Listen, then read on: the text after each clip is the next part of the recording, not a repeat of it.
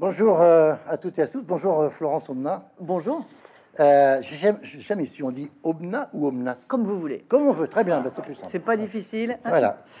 Alors vous conviendrez avec moi, euh, donc, euh, chère Florence, qu'il faut avoir une certaine distance avec sa propre vie pour rappeler dans ce livre dont nous allons parler maintenant ce que vos ravisseurs, qui vous ont retenu prisonnière pendant 157 jours en Irak, vous ont dit. Je vous cite parce que vous rapportez leurs propos. Vous êtes un otage nul, zéro. Fermez les, guillemets. Le, mauvais plan, presque parfait pour n'importe quel preneur d'otage établi à son compte ou sous-traitant d'un commanditaire. La plupart des personnes qui sont présentes ce soir, et ça les pleine dans la belle salle de la station Ozone que vous connaissez bien, hein, euh, se souviennent de ces plus de cinq mois de détention au printemps 2005 et de votre arrivée sur la base aérienne de Villacoublay le 12 juin à 19h10. Vous écrivez dans la préface du livre que je montre maintenant à la caméra, ici et ailleurs, préfa- euh, livre qui est publié aux éditions de l'Olivier, que l'on vous a très souvent interrogé sur les conséquences euh, de cette détention sur votre personnalité. Et chaque fois, dites-vous en substance, là encore je vous cite, je me suis habitué à voir la déception de mes interlocuteurs quand je leur fais la même réponse. Je ne suis pas sûr qu'il y ait eu un avant et un après cette prise d'otage. Alors pourquoi, vous, pourquoi avez-vous débuté ce, ce recueil de reportages publié dans les colonnes du journal Le Monde, votre journal, entre 2015 et 2022, par cette information si il y a bien eu dans votre vie professionnelle un avant et un après, mais c'est la surprise pour le lecteur, c'est neuf ans avant ce que vous avez vécu en Irak durant l'été 1996, et vous vous réveillez dans une chambre d'hôtel à Bujumbura, capitale du Burundi, et euh, qu'est-ce qui va changer dans votre manière de faire votre métier de grand reporter à, ce, à compter de ce réveil? Qu'est-ce qui fait qu'est-ce qui a fait que vous êtes devenu, dites-vous, une reporter incurable, comme vous le dites, page 10 Bonjour à tout le monde. Euh, oui, c'est vrai que, que pour moi, ça a été vraiment un, un moment. Vous savez, vous êtes dans une chambre d'hôtel, vous vous réveillez, le- le- le- un soleil filtre euh, par des rideaux mal fermés. Et ce, jour-là, je, ne sais plus dans quel pays je suis. Je sais plus quel jour on est. Je me dis, j'ai été envoyé là, ça j'en suis sûr. Je vois bien mon ordinateur, je vois bien mon sac. Mais là, c'est où et qu'est-ce que je suis venu couvrir comme événement? Et c'est vrai que la, vie de journaliste euh, vous pousse parfois à enchaîner des reportages les uns après les autres. Et pour moi, ce jour-là, ce jour où je ne sais plus où je suis ni ce que je suis venu faire, pour moi, c'était d'une certaine façon toucher le fond. C'est-à-dire, c'est ah, ah, ça a été. Alors là, je vais battre ma coulpe. euh, je pense que quand on aime son métier comme je l'aime, il faut être le premier à le critiquer. C'est arriver à un moment où euh, un manque de respect, pour ainsi dire, de, ceux que vous venez voir, de ne plus savoir. Vous savez, vous imaginez, là, je- je suis ici, je dis, qu'est-ce que vous êtes venu entendre? Où je suis? Dans quelle ville? C'est- quand même très brutal euh, pour le pays dans lequel vous vous rendez. Et après ça, je me suis, c'est vrai qu'il y a eu un avant-après, je me suis promis que ça ne m'arrive plus jamais. Et donc, j'ai pris des mesures radicales. Donc, euh, ne plus enchaîner trois reportages à la suite, ne plus. euh, voilà. Et je pense que ça m'a appris, en tout cas, à tracer dans mon métier des lignes rouges de ce qu'on fait et ce qu'on ne fait pas, de ce, qu'on, ce à quoi on renonce. Et pour moi, c'est, c'est, ça a été des, un, ouais, un, un- réveil initiatique, si j'ose dire. Et alors donc vous décidez à ce moment-là en particulier, vous le dites hein, toujours dans votre préface, vous décidez de tout noter. hein, vous, prenez tout en note. Il n'y a, y a, y a, il y a plus, il y a plus rien. Je le prouve. Il n'y a plus rien qui vous, qui, qui- qui vous échappe. Euh, alors, on va, si vous voulez bien, bah, feuilleter euh, votre livre, hein, euh, passer d'une année à une autre année, puisque le principe, je, je dirais, il y a, y a un, un- un- un chapitre où il y a deux années confondues, hein, 2017-2018, hein, si je me souviens bien. Euh, mais euh, d'abord, le, le- le premier chapitre. Alors, il y a quatre reportages différents dans votre, dans votre premier chapitre. Euh, ils, sont, ils sont très différents. Et il y a un titre. Je le, je le dis, le titre du chapitre pour l'année 2015. Tu crois qu'on va tenir longtemps mon bébé? Point d'interrogation. Alors, on se dit, mais qu'est-ce que c'est que cette phrase hein? Donc, elle aurait pu tout aussi bien être euh, une phrase entre amoureux, hein, euh, voilà, hein, euh, entre une mère et, son fils dans une situation de, grand danger. On pense évidemment à, mm. ce qu'on voit en ce moment constamment sur les, les conséquences du, tremblement de terre, du séisme mm. du côté de ce qu'on appelait Antioche. Hein, voilà. et en fait, c'est pas ça du tout. C'est une phrase qui est tout à fait étonnante euh, c'est euh, une question que pose, si j'ai bien compris, euh, un conducteur de la, de la compagnie coopérative de bus grec Tel à son autocar. Un peu comme Lucky Luke parle à Dolly Jumper. Exactement. Hein, c'est pour, bien comprendre. Bon. Alors, tous celles et ceux qui sont allés en Grèce, moi ça m'est arrivé il y a très longtemps, le tour du Péloponnèse en, en Grèce, connaissent. Parlons-en. non, non, non, aucun intérêt, mais on, connaît ces bus verts là, euh, euh, très, très, très, très, très connus, et euh, sont ces fameux bus interurbains en Grèce. Et j'ai découvert en vous lisant qu'en fait c'est une coopérative, mm. hein, où chaque conducteur de bus pratiquement est, propriétaire de, son bus. Et là, il lui parle hein, à, à, son bus. Tu crois qu'on va tenir longtemps mon bébé euh, euh, parce que on est finalement euh, dans, la, dans, dans, dans, la suite de la crise financière de 2008. Mais alors, comment vous avez retenu cette phrase? Qu'est-ce qu'elle a voulu dire pour vous? C'est-à-dire que, en fait, quand, vous faites un livre comme ça, qui est de dire, voilà, je, travaille au monde, donc dans un quotidien, et tout à coup, je vais, je vais jeter un coup d'œil dans le rétroviseur et me dire, tiens, qu'est-ce qui s'est passé pendant toutes ces, années-là? Quelle était la couleur de notre époque? Quelles étaient, ces années qu'on a traversées? Donc là, en effet, vous disiez, c'est 2015-2022, donc ça couvre sept ans. Et donc, qu'est-ce que c'était? Alors, euh, exercice horrible, hein, je vous le dis tout de suite. C'est-à-dire que vous vous relisez, vous dites non, c'est pas possible, que c'est, ça, ça, ça n'allait pas. Enfin bon, bref, vous êtes euh, submergé de temps en temps de honte. Enfin bon. Et donc, euh, à la fois, on se dit, Qu'est-ce qui va en rester? Alors, ce, qui nous a frappé, j'ai fait ce travail euh, avec Olivier Cohen, donc l'éditeur des, éditions de l'Olivier, qui est là, d'ailleurs. Mmh. Bonjour Olivier. le, on, s'est dit, qu'est-ce qui, qu'est-ce qui en ressort? Quel est le fil de ces sept années? Et le fil de ces sept années, c'était un mot sans cesse répété, un mot qui martelait chaque situation, situation extrêmement différente, euh, employé parfois à tort et à travers, parfois ça a fait rire, parfois on se dit c'est dramatisé, etc. C'est le mot guerre. Et donc ce mot guerre a traversé toutes ces années. Et donc le, euh, il y avait ce, premier chapitre, il raconte ça. Et, cette phrase nous a frappé parce qu'à la fois, elle, est, elle est charmante, elle est dérisoire, elle est celle-là, et à la fois, elle, elle, dénote une vraie angoisse. C'est-à-dire que cette année, l'année 2015, il y a une espèce de, montée de ça. C'est-à-dire, il y a cette crise grecque, on se dit, est-ce qu'ils vont quitter l'Europe? Qu'est-ce qui va se passer? Quand on se souvient de ce que c'était, c'était un moment fort, un, des premiers moments de tremblement avant le Brexit d'ailleurs. Et donc il y, a ça, et puis tout à coup, c'est l'année 2015, se termine sur les attentats. Ça commence le 7 janvier et ça se termine le 13 novembre. En Exactement. en termes de bloc d'attentats. En termes de bloc d'attentats. Et donc, et donc il y a, cette phrase, elle est ça. Est-ce qu'on va, est qu'on va tenir longtemps? Le mot guerre, il est prononcé par François Hollande pour la première fois à cette occasion-là. Et donc, euh, on, a voulu, avec ce titre de chapitre, montrer ce, début d'un suspense, ce début d'une... Euh, voilà, les, attentats, euh, si on s'en souvient, nous ont quand même fait basculer dans une dimension auquel personne d'entre nous ne s'attendait et, qui, a commencé. Et ce, mot a ensuite été martelé tout au long des années. Ça a été la crise sanitaire était c'est la guerre. Vous vous souvenez du premier discours d'Emmanuel Macron. Donc à chaque fois, les gilets jaunes, c'était la guerre de nouveau, etc. Et donc pour des raisons très différentes, parfois, je vous dis une fois encore, parfois contestables, c'est venu. Et ça se termine, le bouquin se termine justement sur, l'Ukraine, où c'est vraiment la guerre.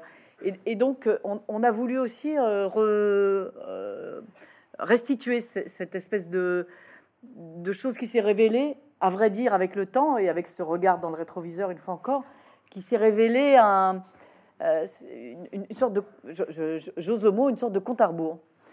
Il y a des passages dans, ce premier chapitre, dans cette année 2015, qui sont très euh, émouvants, et avec des réflexions. Ce, ce, clochard qui vous dit à l'occasion du, 13 novembre 2015, enfin au, petit matin, que la ville a été tuée. C'est une phrase qui est, qui est terrible. Hein. plus tard, à propos de Bruxelles, on y reviendra, mais vous dites Bruxelles qui n'était que sirène. Hein, Voilà. Bon. Et puis en même temps, c'est un peu comme dans, dans, dans, dans, les guerres ou dans les moments de guerre. Et c'est pas le repos du guerrier, mais il y a des épisodes qui sont euh, un peu de décompression. Et là, par exemple, il y a, ce, reportage de Mourad et Sofiane, les, deux, de, petits French Muslims qui vont passer des vacances à, euh, Patong, sur l'île de, Phuket, en Thaïlande. Euh, ils sont tous les deux. Il y en a un qui a vraiment l'habitude d'y aller, c'est Mourad, et puis il y a son petit cousin qui a 18 ans, Sofiane. pourquoi avoir fait ce, détour un peu improbable de, de, de, la banlieue parisienne, hein, je sais plus où ils sont, à, à, Nanterre, à, Nanterre à, à, la Thaïlande. C'est-à-dire que le, euh, le, le, moment, cette année 2015, elle, ensuite 2016, etc., euh, évidemment, euh, se, pose en termes de... comment dire ça? Il y a aussi dans, dans le livre, et c'est quelque chose qui a été très frappant, euh, deux longs reportages qui racontent euh, l'engagement de jeunes gens qui partent en Syrie. Ça, c'est l'année 2016. C'est l'année 2016. Mhm. Et donc, euh, les, jeunes gens, ils partent en Syrie, donc c'est des engagements... Depuis, depuis Lunel. Hein. Depuis Lunel ou depuis Molenbeek en Belgique. Mhm. Donc, c'est des groupes. Et ce, reportage me semblait intéressant, le premier, celui de la Thaïlande, parce qu'il montre un autre départ. Et, et, je ne voulais pas qu'on ne montre des jeunes musulmans prenant un billet d'avion uniquement pour aller euh, à mhm. Alep ou ailleurs. Et, je pensais intéressant de montrer aussi, d'une certaine façon, cette pluralité. En plus, le, j'avais trouvé fascinant, ce, donc je suis partie avec euh, l'histoire, c'est celle-là. Euh, je pars avec deux jeunes gens qui, qui, vont en vacances en Thaïlande. Et pour eux, c'est une sorte de, de, parcours initiatique. On, sort de France, on y va, etc. Et ce qui est d'autant plus drôle, c'est que c'est le voyage fléché euh, des, des, jeunes gens de cité à cette époque-là, c'est d'aller en Thaïlande. C'est l'endroit, vous savez, il y, a des moments où, euh, dans les années, euh, Françoise Sagan, c'était Saint-Tropez, bah, eux, c'est la Thaïlande. Et donc, ça y est, c'est là où il faut aller. Les postes 68 heures, c'était des chemins de Katmandou. Les, voilà, c'est des chemins de Katmandou. Donc, chaque génération, chaque époque a son, sa mmh. destination fétiche. Mmh. Et là, c'est la Thaïlande. alors, c'est tellement vrai qu'on y arrive. Donc, moi, je m'attendais à, ce qui est euh, des, euh, des, visites dans des endroits bah, purement thaïlandais. Pas du tout. Et c'est ça qui était, qui était fascinant, c'est que euh, des, hôtels se sont créés et chaque quartier de France, chaque cité de France a investi un hôtel. Donc ceux de Nanterre sont à l'hôtel du de l'Alligator, ceux de Bobigny sont à un autre hôtel, etc. Tant et si bien qu'on a appelé le quartier où sont tous ces hôtels différents les 4000. Donc il y, a, chacun son hôtel, donc chacun de nouveau son territoire, et se sont bien sûr installés des restaurants tenus par des Français issus de, pareil de, des quartiers. Ils se sont, se sont installés et ont fait des restaurants où on mange comme à Paris. C'est ça, vous êtes tranquille, comme à Paris, Bordeaux ou ailleurs d'ailleurs. Et donc vous avez la même pizza, euh, quatre fromages, les mêmes surtout. Euh, et c'est ça que je trouvais très marrant. et eux-mêmes se décrivaient euh, sitôt éloignés de France, comme des Français en vacances. Et donc c'était vraiment, euh, il disait, c'est l'endroit où on est fier de sortir le passeport français. Et je, trouvais ça charmant et je, voilà, c'est une chose que j'ai voulu raconter pour ces raisons-là. C'est que ça avait quelque chose de touchant ces jeunes gens qui tout à coup, les kilomètres aidants, se découvraient purement français et comme comme un certain nombre d'entre nous se dire où est-ce qu'on déjeune, oh, t'es sûr, on va être malade si on va là, allons plutôt là où on mange des spaghettis. Mais vous le dites pas, ou alors j'ai pas bien lu, mais euh, ils, mangent à l'al et ils boivent de l'alcool ou pas? Je me suis, pas, j'ai pas bien vu. Vous qui avez, Regardez, les voilà tout de suite. Ah, pas vrai. On est bien à Bordeaux là. bah, ils mangent à l'al bien sûr et ne boivent pas d'alcool. D'accord, d'accord. ok. Non, parce que euh, alors, euh, bon. et ça, c'est vraiment, enfin, voilà, ça fait partie de, de cette euh, entrée en matière, hein, de, de, mm. avec ces, cette année 2015 où encore une fois, c'est vrai que qu'il y a le mot guerre. On a dans la tête un peu la, chanson de Jim Morrison, This is the end. On, se demande si, si on n'est pas à la fin hein, de, et au début d'un autre cycle. Mais là, effectivement, quand on, quand on arrive en, 2016, là, le mot qui, qui, est le plus important, plus que la guerre, c'est la peur. Hein. Et, et, pas forcément la peur au sens de les, les non-musulmans ont peur des musulmans. Mm. C'est un sentiment très très très, très, très, diffus. Voilà, c'est le, temps qui crée la peur. Hein. Euh, donc vous, vous, évoquez ces, ces 15 jeunes de la petite ville euh, de, de, de, Lunel, et puis après, après euh, ceux, de, ceux de Bruxelles. On vous dit d'ailleurs que les attentats de Bruxelles pour les Bruxellois étaient inéluctables. C'est-à-dire quelque part, ils les, ils les sentaient venir, ça leur sentait bon. la question que euh, que je voudrais vous poser, elle, est liée aussi à la fin du, au dernier reportage de 2016, euh, qui nous donne à voir la, colère des flics, euh, des policiers du commissariat de Sarcelles. Hein. là, manifestement, ils, n'en peuvent plus. Ils sont, ils sont, ils sont, ils sont à bout. et cette colère aussi est un vrai malaise. Qu'est-ce que vous pensez d'une société qui, qui, qui, fonctionne où un des principaux carburants va être la peur, avec la colère qui naît de la peur Qu'est-ce que ça peut faire ça dans le futur? C'est-à-dire ce, ce, commissariat, donc vous vous en souvenez, il y a, eu un certain nombre euh, d'assassinats de, de, policiers à cette époque euh, et d'attentats contre des commissariats. Et donc petit à petit, les commissariats se barricadent et on arrive à une situation où les policiers se retrouvent non plus les défenseurs de vous, moi, ou euh, étant police, en, tout cas euh, capable de dire voilà, c'est nous qui veillons sur vous. Mais ils veillent sur, ils sont contraints, en tout cas, ils le vivent comme ça, de veiller sur eux-mêmes. Et il y a une, véritable crise euh, existentielle sur le, sur le sens de leur métier. Et, c'est ça que je voulais rendre, c'est-à-dire qu'ils se disent bon, on, est là et tout ce qu'on a, c'est se dire bon, pourvu qu'on euh, pourvu qu'on ne nous attaque pas pendant une intervention, pourvu. Et, c'est ça que je voulais montrer, c'est-à-dire c'est la peur de policiers qui se retournent contre soi.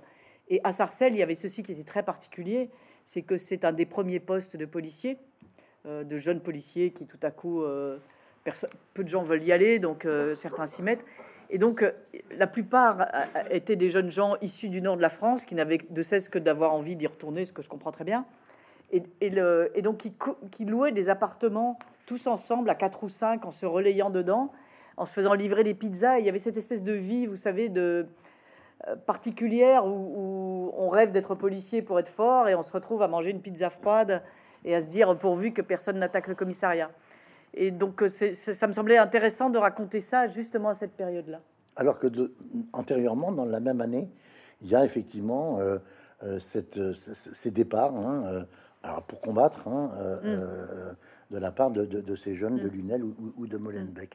2017-2018, ça c'est la surprise. Vous jouez avec nos nerfs, mais avec, notre, notre rationalité, puisqu'on s'attend à, trouver un chapitre par an. Et là, il y a fusion. Il y a fusion et confusion euh, euh, des deux chapitres. Ça, ça commence par euh, un, article qui est daté du 25 mars 2017. Mm. En fait, ce sont les dates de publication. Hein, mm. hein. il s'intitule En attendant Macron. Mm.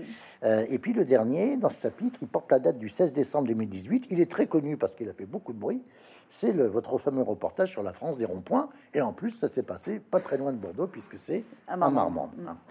Euh, pourquoi vous avez fait cette fusion entre 2017 et 2018 Est-ce que c'est parce que vous avez voulu montrer l'histoire d'un désamour entre euh, les Français et le plus jeune président de la République jamais élu à la tête du pays, à 39 mm. ans, et puis euh, deux ans plus tard, une partie des Français qui s'habillent en jaune et qui, et qui crient leur colère. C'est ça que vous avez voulu montrer dans la confusion des deux?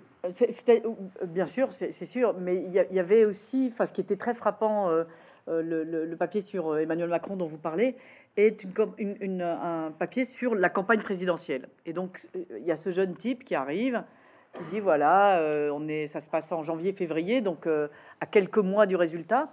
Et je me souviens, donc euh, le, journal Le Monde me dit, oui, il faudrait faire un papier là-dessus, la campagne de Macron, etc. Alors, personne ne voulait s'y coller. Donc je dis, bon, bah, je vais le faire. Vous voyez l'enthousiasme d'un journal. Hein.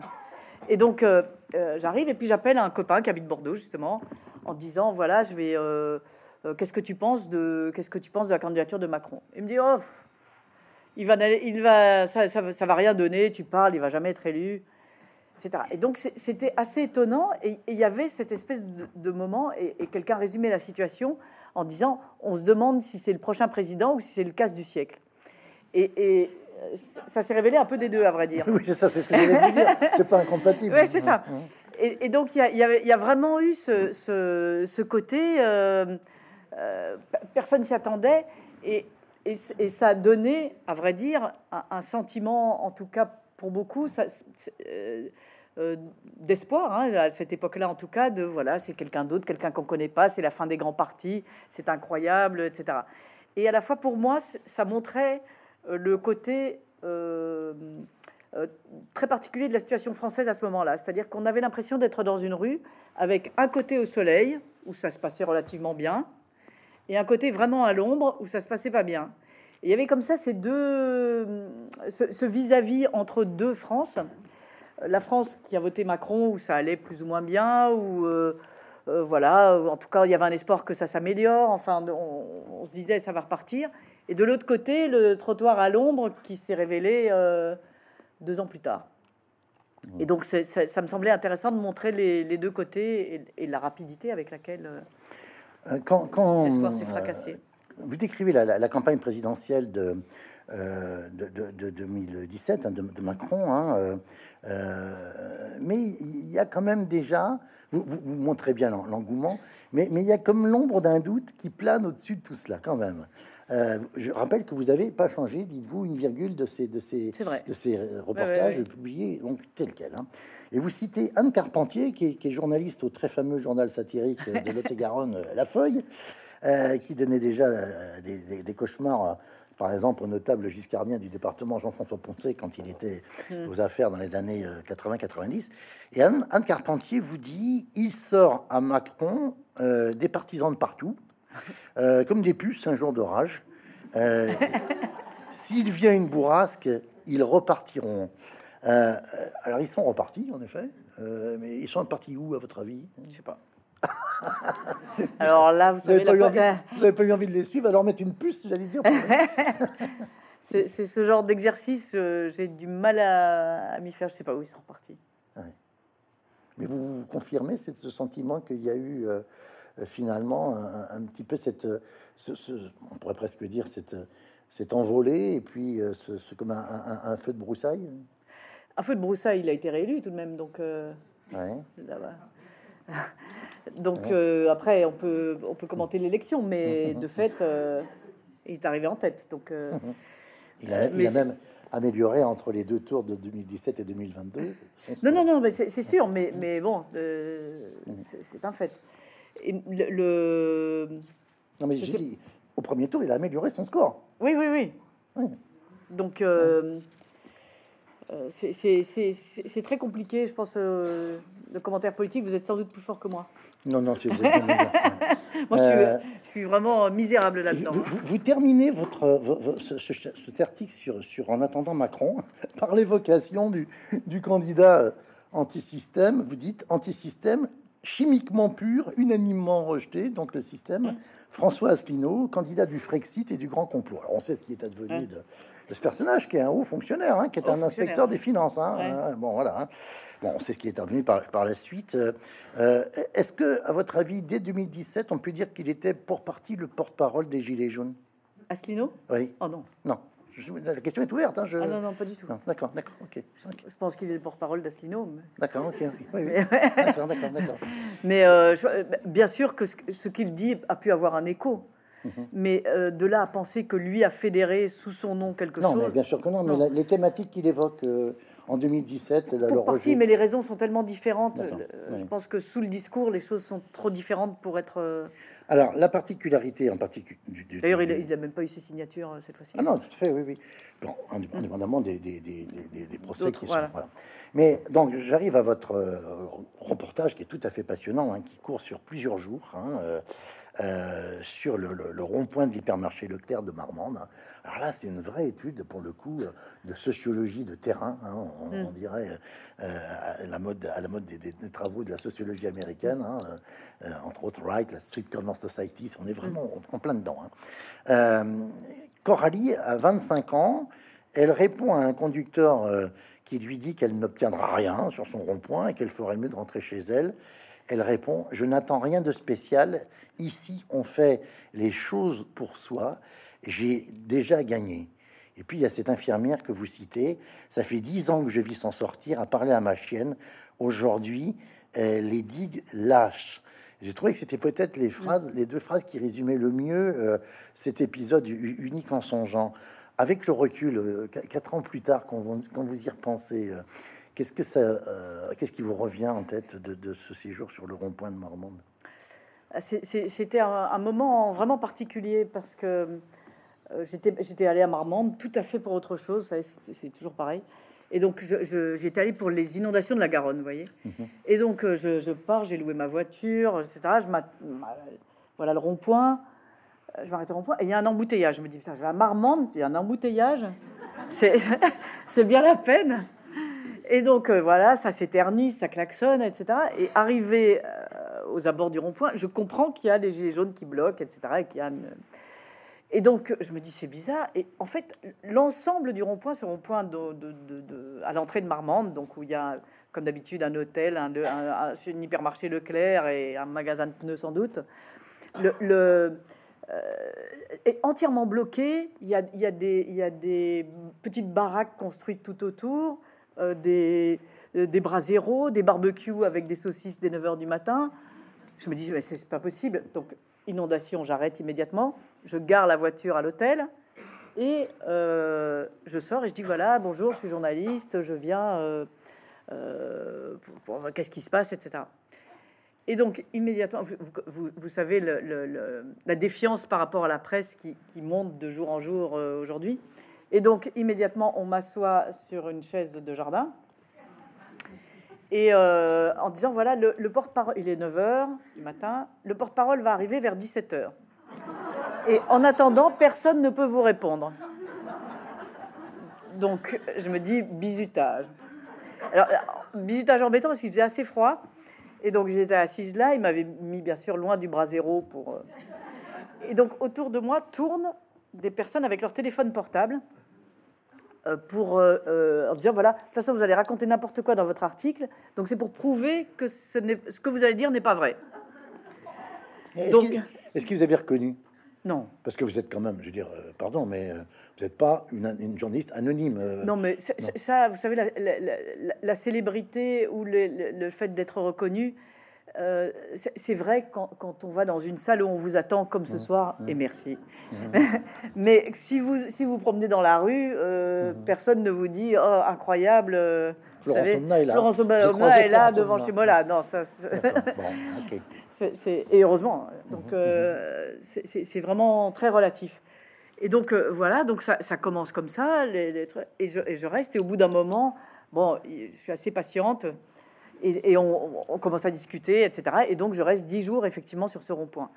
Et ce qui, est, très frappant à ce moment-là, c'est tout le monde est là, tout le monde s'arrête, un peu comme moi, en se disant qu'est-ce qui se passe, qu'est-ce qu'on qu'est-ce qu'on fait là, etc.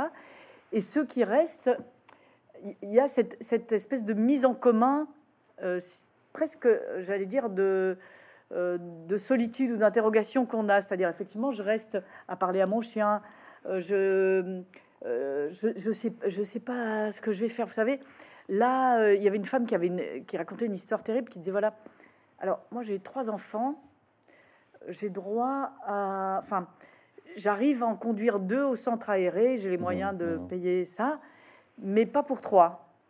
Et donc j'ai dû choisir.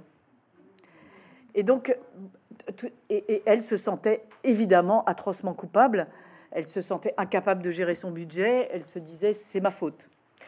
Et, petit à petit, chacun comprend qu'il a ce même problème de fin de mois.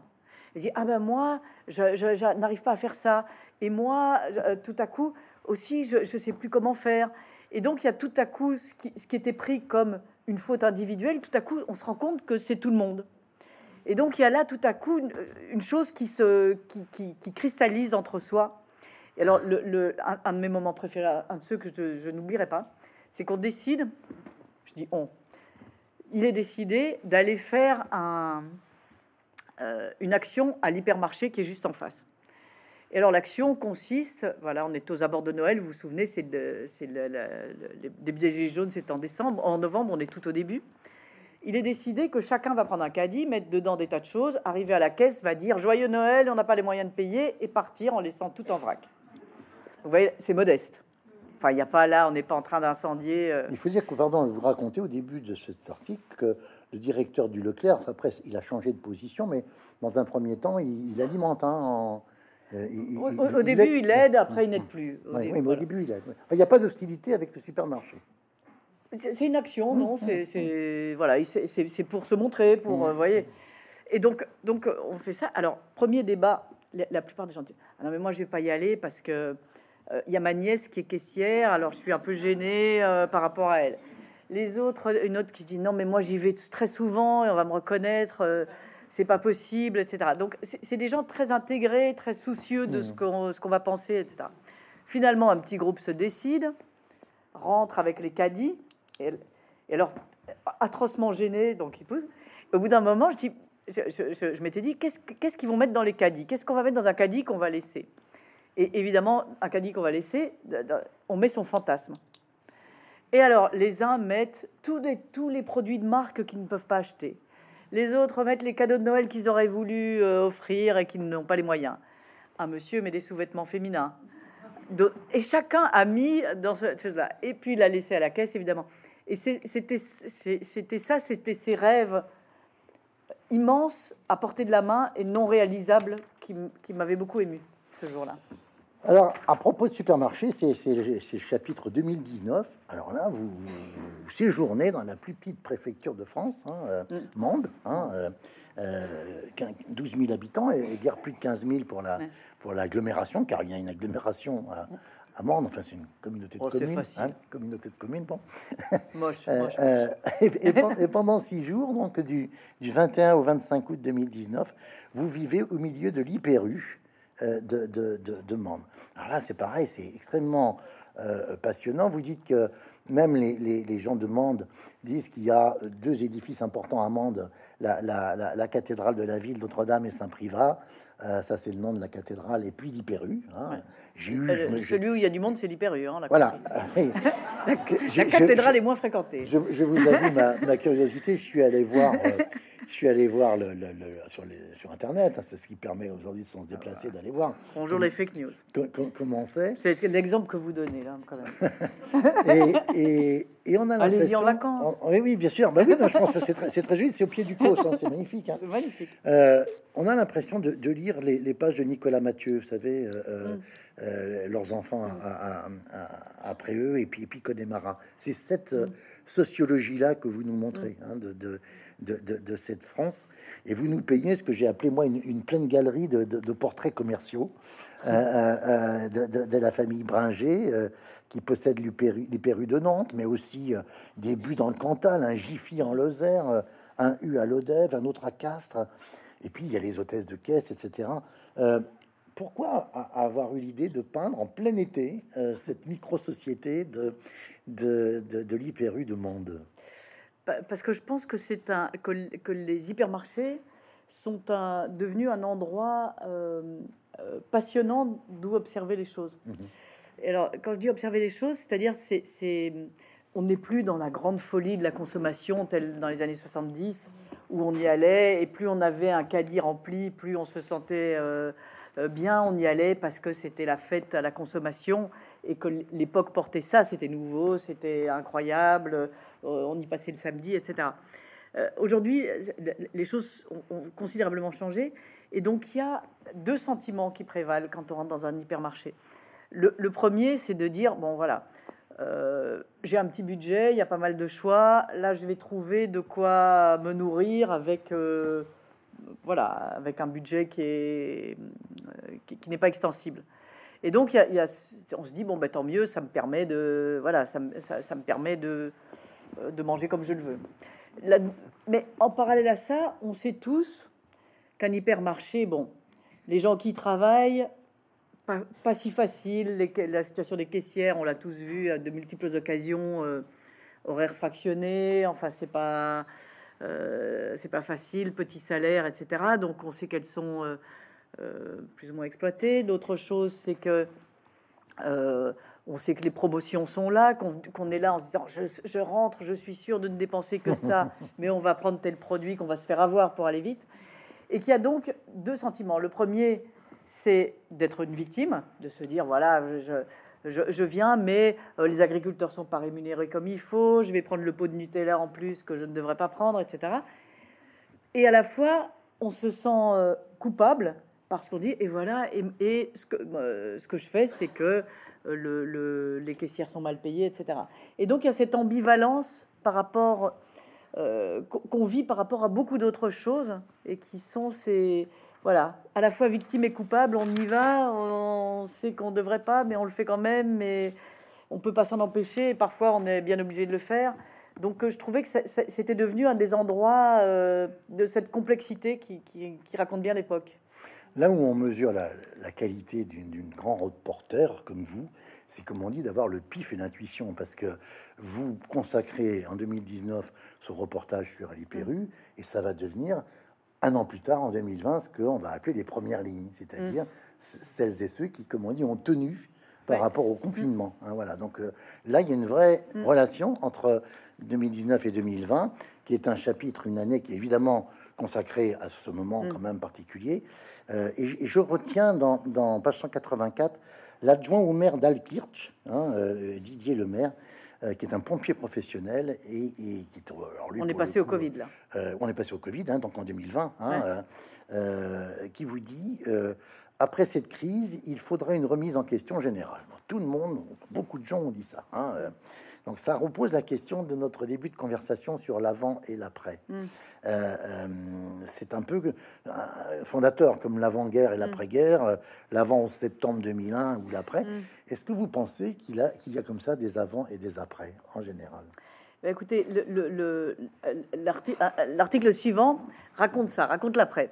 C'est-à-dire que, alors là, on a complètement changé de quoi On n'est plus ni en Lozère, ni à la cathédrale.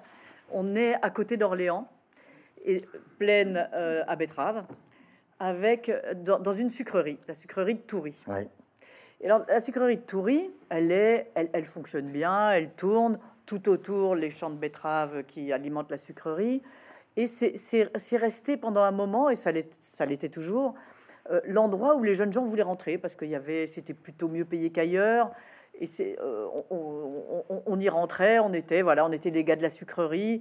C'était euh, une, petite communauté où on s'entendait bien, où les gens étaient contents de travailler. C'était des équipes, euh, une vraie vie sociale en entreprise, etc. Et donc cette, sucrerie, tout s'arrête au moment du Covid, donc chacun rentre chez soi. Et on rappelle les gens de la sucrerie de Toury en disant, les gars, en fait, vous ne le saviez pas, mais vous êtes travailleurs indispensables. Parce qu'une sucrerie, ça fait aussi de l'alcool, et l'alcool, ça fait du gel hydroalcoolique. Et ce gel hydroalcoolique, il est très nécessaire, il n'y en a pas assez, on a tous été pris de court. Et donc, les gars de la sucrerie, ils y croient.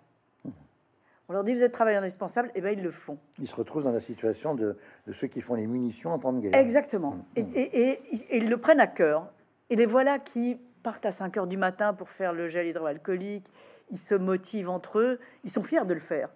Ils sont contents il se, se, alors au début, vous vous souvenez, euh, on, avait très peur à l'époque du premier confinement, et eux ont très peur, et ils sortent quand même, et ils se disent, on compte sur nous, la France compte sur nous, euh, on va fabriquer notre propre gel. Donc il y a vraiment une, vraie motivation de, tous ces jeunes gens, ils ont tous moins de 40 ans, hein, c'est des, jeunes gars, c'est un boulot assez physique, etc. Et donc le, le, confinement s'arrête, ça, ils rentrent chez eux, ils sont contents, ils se disent ça, et on leur annonce la sucrerie ferme. Et donc, ils passent de travailleurs euh, indispensables à travailleurs jetables. Et la sucrerie a fermé aujourd'hui, n'a pas rouvert, et elle a été restructurée et avec une plus grosse sucrerie dans l'Est. Et donc, pour moi, si on parlait d'avant-après, euh, c'est ça, c'est indispensable, jetable.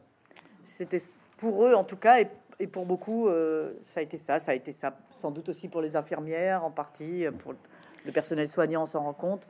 Donc, donc pour moi, cette euh, histoire-là a été forte. le, le, un des jeunes garçons de ça a, d'ailleurs fait une lettre. C'est comme ça que j'ai été au courant de cette histoire. Il a fait une lettre à Macron, Monsieur le Président. Donc ça sur le mode de je vous ai fait, je vous fais une lettre. Vous, je vous fais une lettre. C'était très, très, très touchant parce que y avait, enfin, À un moment, ils y ont cru, comme ils disent. Il y, a, il y a aussi, euh, alors là, on revient en Alsace du côté du côté de Mulhouse, enfin à Bourzwiller, hein, c'est un quartier populaire de Mulhouse. Mm. C'est là qu'il y a eu, alors vous n'employez pas le terme, hein, ce qu'on a appelé dans tous ces, ces termes anglo-saxons un cluster, là, euh, Mm. avec euh, cette communauté évangélique de, de- de la porte ouverte. hein, Mm. euh, et, et, et, cette, et on a vu réapparaître à cette occasion-là euh, des boucs émissaires, hein, des, Mm. des, des, des, des in- des individus, des groupes suspectés, accusés des propagateurs. Là, c'est terrible à dire, mais votre article, votre reportage, il montre une espèce d'invariance structurale ou structurelle, à savoir qu'il faut trouver presque des, coupables, quoi. Bah, c'est- on est dans ce quartier euh, à côté de Mulhouse, en effet. Et le, vous en souvenez, le Grand Est, ce qu'on a appelé le, enfin, le, Grand Est, cette, région, a été un des foyers où, la, contamination était la plus forte.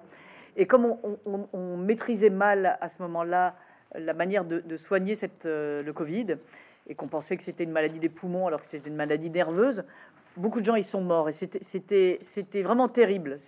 Euh, il y avait cette grande tente sur la place, euh, sur une place, une tente militaire avec les gens qui étaient soignés. Enfin, c'était D'ailleurs, le président Macron va y aller. hein. voilà. Est- enfin, vous y tenez. non, je. Et, le- et le, le- et, et donc voilà. Et donc il y a, y cette atmosphère comme ça euh, terrible, les rues vides, euh, pas de masque, pas de rien, etc.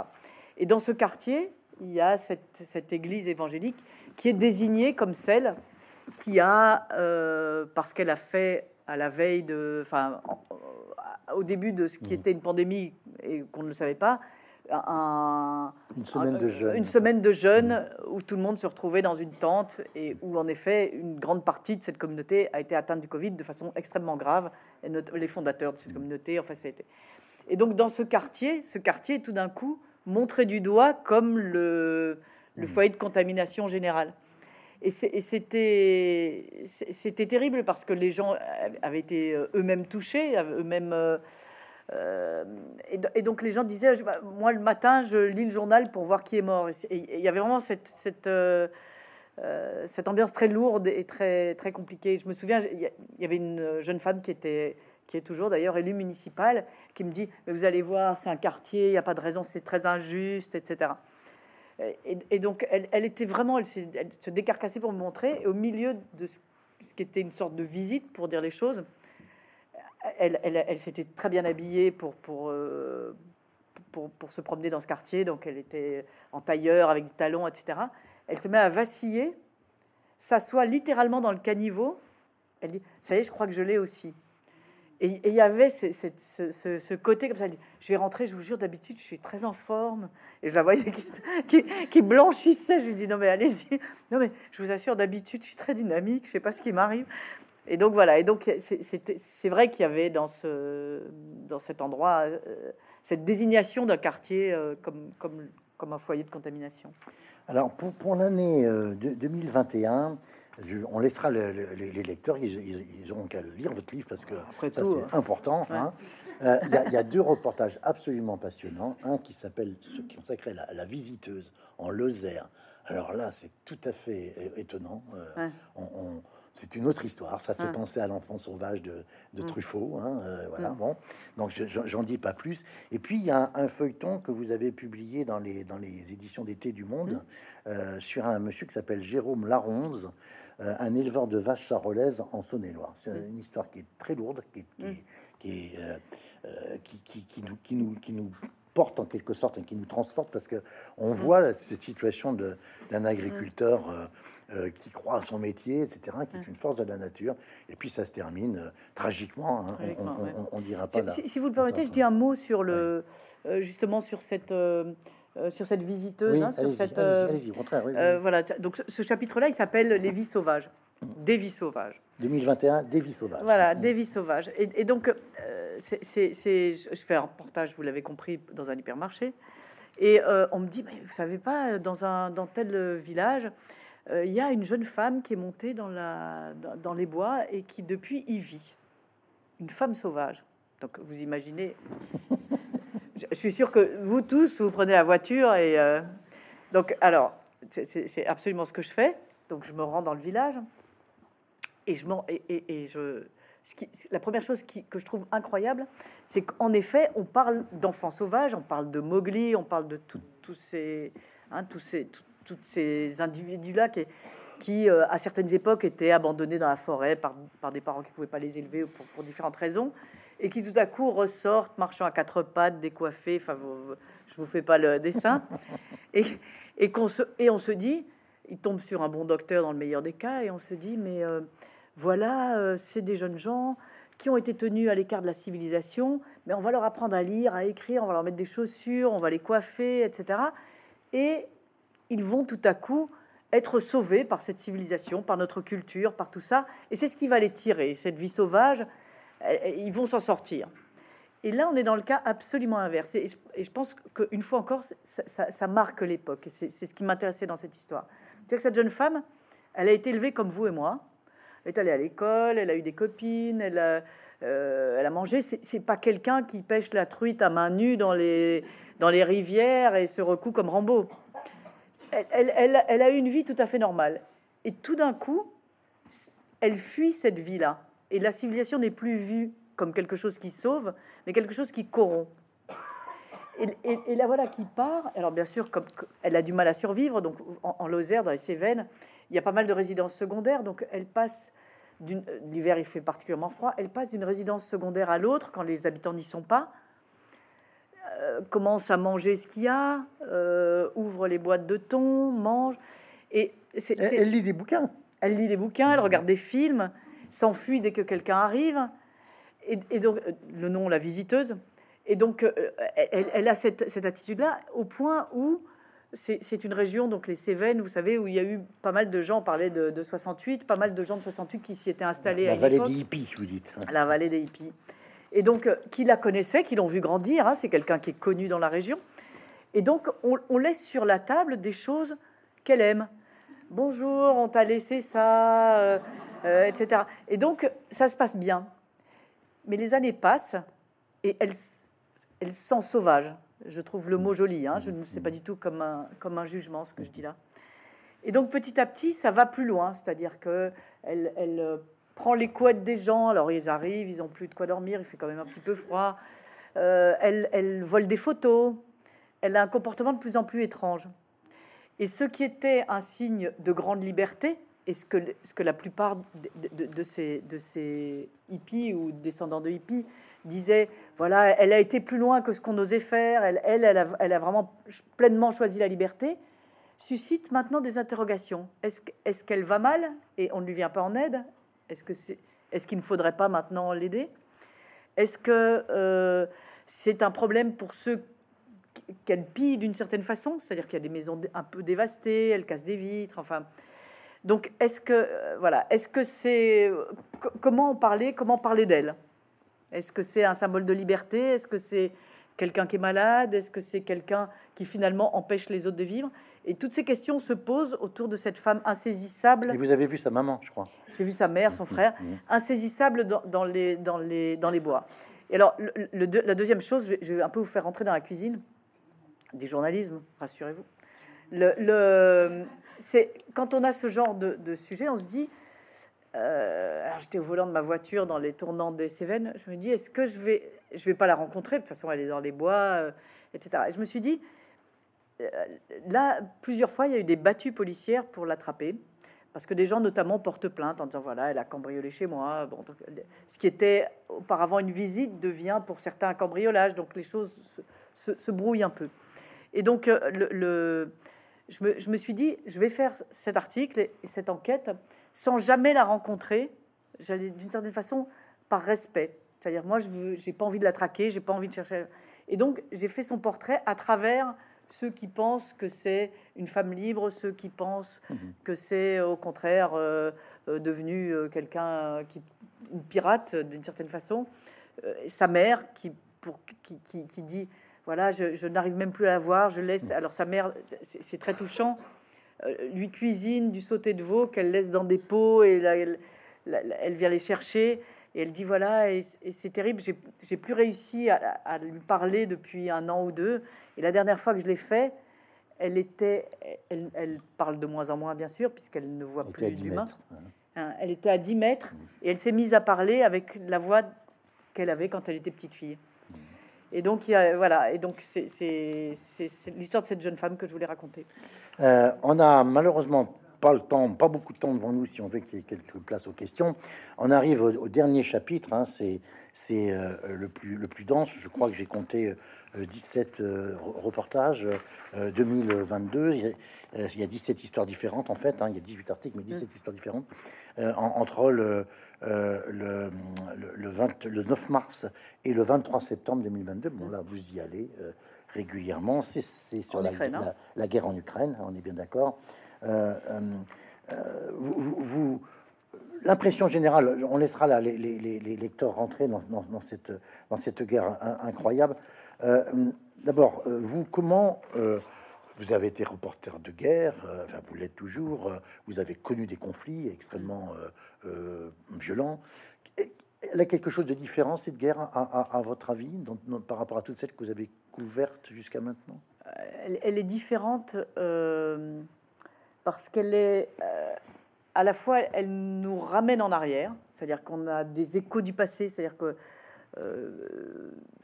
j'y pensais la première fois où je me suis installé devant mon ordinateur, justement en Ukraine, et où on tape des mots qu'on pensait réservés aux livres d'histoire. Comme tranché tranchées, mmh. euh, collaboration, mmh. euh, résistance. Euh, vous voyez des gars dans la boue qui ont, voilà, qui ont, qui, ont un peu à court de munitions, mmh. qui n'ont pas à manger. Enfin, il y, a là des images qui se superposent à des images connues de, de, la guerre de 14 ou certaines de la, de la, dernière guerre mondiale. Donc il y, y, a ce côté-là euh, qui, tout à coup euh, donne, euh, donne une, vraiment une étrange impression. C'est-à-dire que, et tout ça en Europe.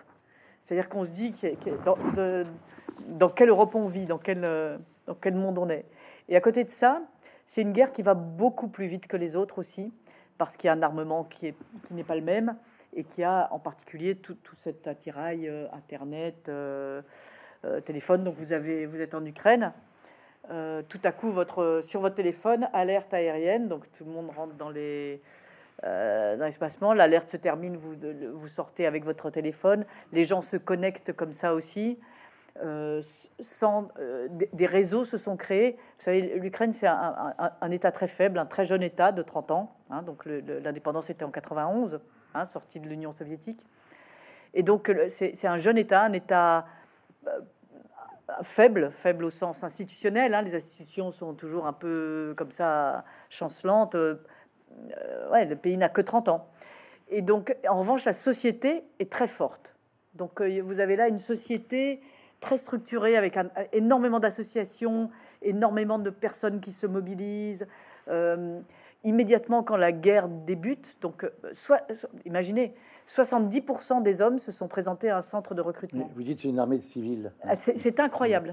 Euh, c'est énorme. Il n'y avait pas assez d'armes pour tout le monde. Enfin, donc, euh, et donc ceux qui, pour les cas, donc on a pris en premier, bien évidemment, ceux qui avaient une expérience militaire, hein, ceux, qui, ceux qui pouvaient combattre directement. Et les autres ont dit comment on peut faire pour aider? Et donc en Ukraine, on compte que pour un, un militaire, il y a plus de 24 personnes, je ne parle pas des proches, hein, 24 personnes qui s'en occupent. Donc il y en a qui livrent les chaussettes, mais vous et moi, hein, qui ont fait une association, les autres qui se cotisent pour, euh, euh, pour aller chercher des gilets pare-balles. Donc c'était une armée qui était euh, quand même pas loin d'être une armée aux pieds nus. Hein, donc personne ne s'attendait à cette guerre. Donc, il y a cette, espèce de formidable mobilisation. voilà, qui, et, qui marche principalement sur les, sur les réseaux. Donc vous avez, vous n'avez plus d'électricité, vous avez des problèmes pour trouver de l'eau, pas de chauffage, mais alors pour les téléphones, je sais pas comment ils font, mais ça marche toujours. Et, donc il y a ça, il y a cette manière d'être euh, euh, en permanence en lien. Euh, vous avez les informations des tranchées qui vous arrivent directement. Là, si je regarde, je sais ce qui se passe à Barmouth. Donc il y a ce mélange d'une guerre très ancienne comme ça qui semble sortie de la boue et du sang et qui, nous revient. Et de l'autre côté, les réseaux sociaux, la désinformation, euh, cette guerre hybride dont on parle et, dont on ne sait jamais trop euh, euh, qu'est-ce qui est vrai, qu'est-ce qu'il faut. Et donc c'est ça qui me semble très particulier à la guerre d'Ukraine. Ma dernière question, ça sera une question sur la totalité de, ce livre, hein, qui, euh, encore une fois, sur 7-8 ans, euh, nous donne un, peu un, état, non pas du monde, mais des gens du monde. Qu'est-ce que vous diriez aujourd'hui de, de l'espèce humaine à travers ces, ces reportages euh, j'emploie à dessein le terme espèce mm. humaine parce que c'est le titre du très beau livre de Robert Antelme, mm. euh, Le mari de Marguerite Duras, quand il rentre des camps. C'est un livre d'ailleurs qu'il écrit en 46-47. Hein. Euh, voilà, qu'est-ce que, qu'est-ce que vous dites aujourd'hui de l'espèce humaine avec toute votre histoire, votre vécu, ce que vous avez connu vous-même, etc. Alors c'est, terrible, mais j'ai, je, je, vous le dis solennellement, j'ai un faible pour l'espèce humaine. Et, c'est vrai que j'ai du c'est idiot, mais je, n'arrive pas à m'en lasser. Et je pense que c'est un, moteur dans mon travail. C'est-à-dire que, je, ne suis jamais lassé de, euh, que ce soit en Ukraine, que ce soit dans un hypermarché, etc. C'est terrible, je, le conçois pour ceux que j'interviewe, parce que je n'arrive pas à partir. Donc je, commence. Alors ça, puis je me dis, j'ai oublié de demander ci, j'ai oublié de demander ça. Donc je, pourrais prolonger des interviews euh, sans cesse, c'est terrible. Et, beaucoup de petites choses, euh, souvent, me, touchent, mais je, pleure difficilement au cinéma, mais alors, euh, en reportage, ça, enfin, ça va vite. Il y a, y, y a, toujours quelque chose qui, voilà, qui est fort, qui est... C'est d'ailleurs comme ça que, si vous voulez, moi j'ai commencé comme journaliste dans la technique. Et donc j'étais secrétaire de rédaction, donc euh, c'est des gens qui font les titres, qui coupent les articles, etc. Et je, je vous cache pas, ça m'allait très bien, j'aimais beaucoup ça. Donc euh, c'était un, métier euh, posté, comme on dit, hein, donc avec des horaires. voilà, et, j'avais fait ça et ça, m'allait. Et un jour, on m'a dit bon, une collègue, votre collègue va partir en congé maternité, donc est-ce que ça vous tente, reporter, service information générale, ça vous tente pour trois mois, ça te tente pour trois mois? J'étais à Libération à l'époque. Et euh, ça me tentait pas du tout. Et donc je dis, oh bah non, moi j'ai mon travail posté, euh, c'est sympa, je rentre chez moi le soir, j'habite une grande maison en, colocation avec des tas de gens, on fait des fêtes. Euh, non. Alors là, vous savez ce que c'est qu'un chef de service? Ah, Ce serait bien quand même, au moins pour trois mois. on tient pas à embaucher, enfin vous connaissez la ritournelle. Et donc, fais ça, puis tu retourneras secrétaire de rédaction après. Et là, j'ai fait une interview d'un. Je commence alors euh, traînant un peu les pieds. Euh, je, fais une interview d'un couple euh, qui a perdu son leur gamin qui est tombé d'un banc public. Et donc ils arrivent au journal en disant voilà il y a un scandale des bancs publics en France qui sont très dangereux et donc regardez alors ils avaient un dossier comme ça. On a fait le tour de France des bancs publics et on les a tous photographiés pour montrer comme c'est dangereux. Évidemment les bancs publics, non, on le sait tous, ne sont pas spécialement des endroits dangereux, mais c'était une manière de conjurer cette immense douleur de perdre un gamin. Et donc, euh, ils avaient fait ça, ils étaient rentrés là-dedans, etc. Et j'ai été euh, fasciné par ces gens, et je me disais, ils me racontaient ça, et je, voilà, j'ai compris. Et en sortant de ce, rendez-vous, je me suis dit là, c'est terminé le secrétaire de rédaction. La pauvre qui va rentrer de congé maternité, qui va trouver sa place prise. Et donc, c'est vrai que c'est l'humain qui m'a accroché au début. C'est pas spécialement. Euh, euh, moi, vraiment, je, enfin, je me suis retrouvée à, couvrir des. Parce que je suis reporter, des zones de conflit, etc. Mais c'était vraiment pas du tout mon, euh, mon penchant premier. J'ai d'ailleurs du mal à me, à me définir comme reporter de guerre. Je, je, fais partie de cette génération des années 80 où, au contraire, la, la guerre j'ose pas dire que c'était pas notre truc, mais on allait vers la chute du mur.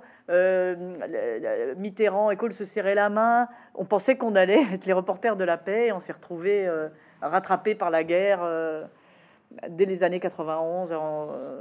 D'abord au Rwanda, bien sûr, en 94, ensuite la guerre en ex-Yougoslavie. Et, ça a été à nous, à notre génération, un choc de, se dire eh ben, nous aussi, on va couvrir ça. En tous les cas, peut-être pas reporter de guerre, certainement grand reporter et surtout grand écrivain. Voilà. Merci, merci, à, merci beaucoup Florence Sonna. Ici ailleurs, on peut, on peut vous applaudir. Merci.